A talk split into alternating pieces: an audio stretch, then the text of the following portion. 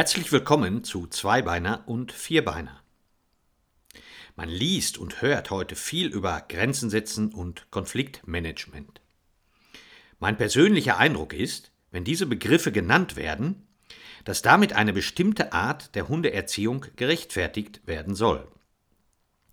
Denn letztlich läuft die Nutzung der vorgenannten Begriffe häufig darauf hinaus, dass empfohlen bzw. geraten wird, dass man Grenzen, notfalls auch mit unangenehmen Mitteln, dem Hund gegenüber durchsetzen soll. Zudem wird im Zusammenhang mit Konflikten gern betont, dass diese zum Leben gehören und man sich diesen stellen soll.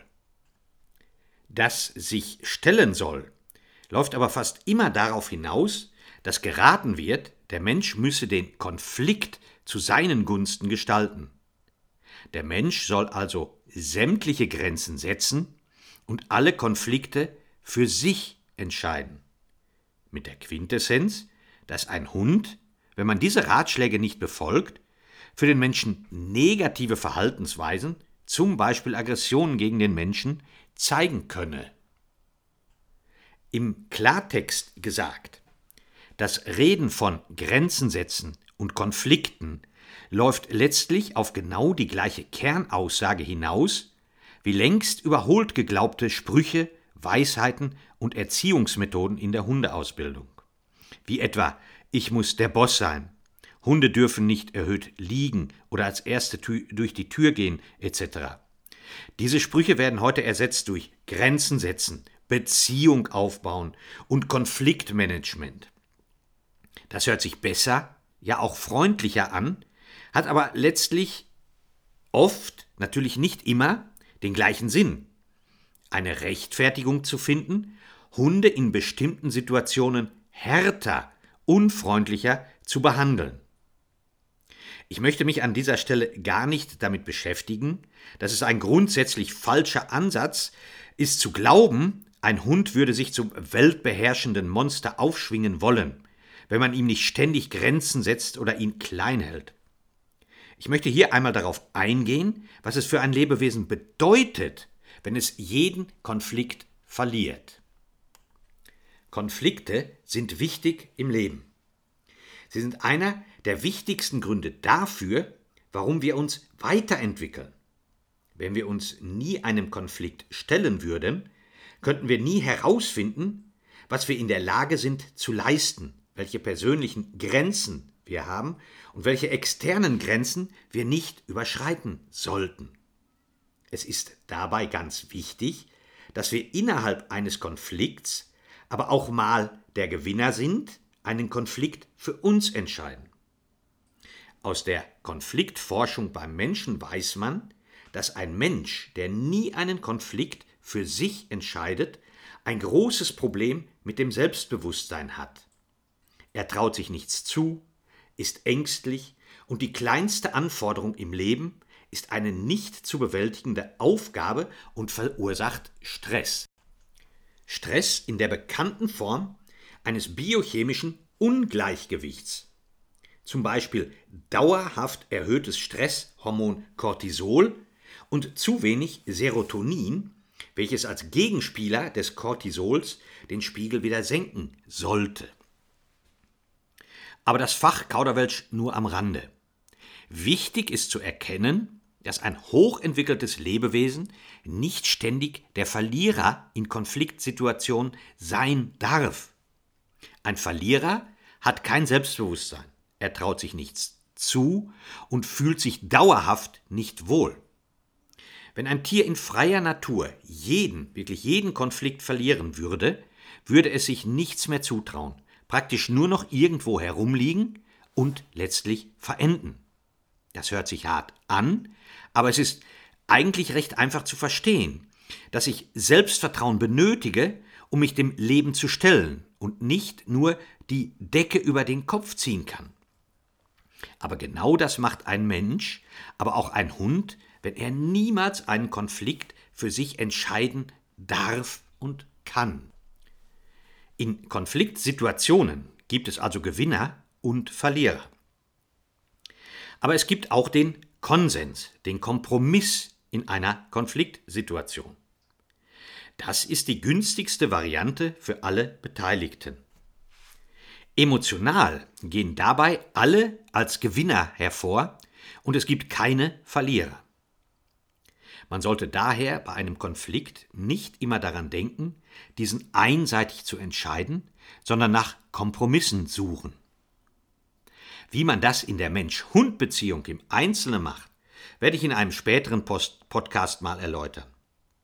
Hier ist es mir wichtig aufzuzeigen, dass Konflikte und Grenzen setzen wichtige Bestandteile des Lebens von Mensch und Hund sind. Es aber fatale Folgen für die Psyche und das Wohlbefinden eines Säugetiers hat, wenn man immer nur der ist, dem Grenzen aufgezeigt werden und der immer nur als Verlierer aus Konflikten hervorgeht. Mal verlieren ist wichtig, um zu lernen, mit Frustrationen umzugehen. Immer verlieren kostet Lebensqualität, gegebenenfalls, wie vorher schon erwähnt, das Leben. Das soll jetzt natürlich nicht heißen, dass man Hunde machen lassen soll, was sie möchten und darauf hoffen, dass sie sich hier und da durchsetzen und einen Konflikt gewinnen.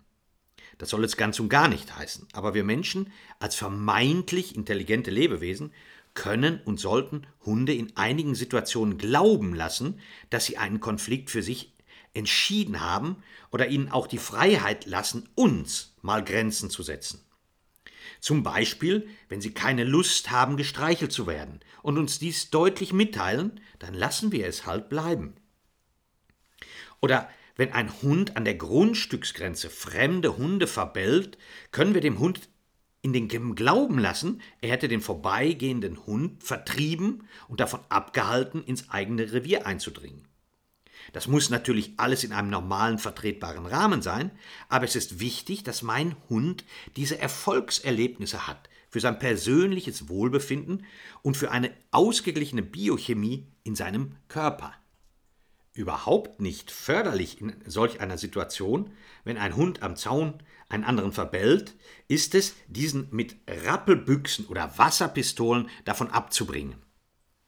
Das sind nämlich genau die Momente, wo einige Hundeexperten davon reden, dass der Mensch sich dem Konflikt mit dem Hund stellen müsse, um von diesem ernst genommen zu werden. Das ist deshalb falsch, weil der Hund in dem Moment ja gar keinen Konflikt mit mir, mit dem Menschen hat. Er hat einen Konflikt mit dem fremden vorbeigehenden Hund.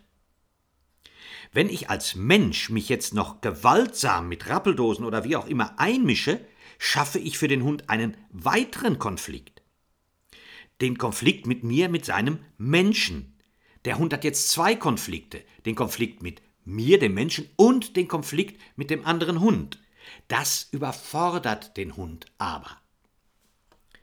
Wenn sich der Mensch schon einmischen muss an der Stelle oder möchte, weil das mit dem Bellen am Zaun zu viel wird, sollte er in dieser Situation ein Alternativverhalten des Hundes abrufen, was er vorher gegebenenfalls trainiert hat. Das Alternativverhalten, dass der Hund etwas aktiv tun kann, ein Verhalten zeigen kann in der Situation, in der er einen Konflikt hat, das interpretiert der Hund dann als Kompromisslösung. Und wie wir eben gesagt haben, ist eine Kompromisslösung in einer solchen Situation immer das Gefühl, dass alle als Gewinner aus der Situation hervorgehen. Also ein alternatives Verhalten vorher trainieren und in gewissen Situationen abrufen, führt dazu, dass der Hund das als Kompromiss empfindet und nicht sich als Verlierer fühlt. Lange Rede, kurzer Sinn.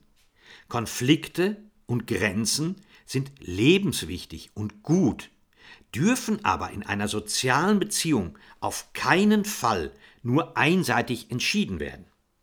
Der dauerhaft Unterlegene führt dadurch emotional ein bescheidenes Leben. Zudem sollte ich einem bestehenden Konflikt keine weiteren hinzufügen, weil das Mensch und Hund in letzter Konsequenz fast immer überfordert und die Beziehung oft nachhaltig zerstört. Wir Menschen sollten in der Lage sein, dem Hund Glauben zu machen, dass er hier und da ein Gewinner ist, dass er uns auch Grenzen setzen kann und darf, dass er auch mal einen Konflikt für sich entscheidet. Alles natürlich in einem vernünftigen, sozialverträglichen Verhältnis. Das war es für heute. Bleiben Sie unserem Podcast gewogen. Bis bald, Ihr Thomas Riepe.